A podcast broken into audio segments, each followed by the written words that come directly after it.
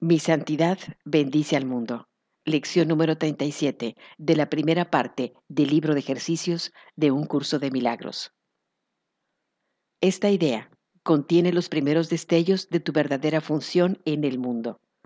O en otras palabras, la razón por la que estás aquí. Tu propósito es ver el mundo a través de tu propia santidad. De este modo, tú y el mundo sois bendecidos juntos.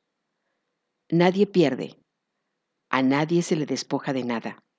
Todo el mundo se beneficia a través de tu santa visión. Tu santa visión significa el fin del sacrificio porque les ofreces a todos su justo merecido. Y Él tiene derecho a todo, ya que ese es su sagrado derecho como Hijo de Dios. No hay ninguna otra manera de poder eliminar la idea de sacrificio del pensamiento del mundo cualquier otra manera de ver, inevitablemente exige el que algo o alguien pague. Como resultado de ello, el que percibe sale perdiendo y no tiene ni idea de por qué está perdiendo. Su plenitud, sin embargo, le es restaurada a su conciencia a través de tu visión.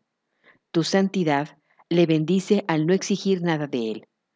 Los que se consideran a sí mismos completos no exigen nada. Tu santidad es la salvación del mundo.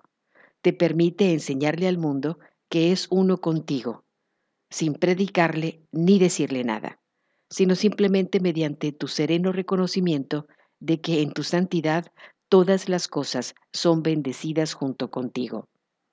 Hoy debes dar comienzo a las cuatro sesiones de práctica más largas, las cuales han de tener una duración de tres a cinco minutos cada una repitiendo la idea de hoy, a la cual ha de seguir un minuto más o menos, en el que debes mirar a tu alrededor a medida que aplicas la idea a cualquier cosa que veas.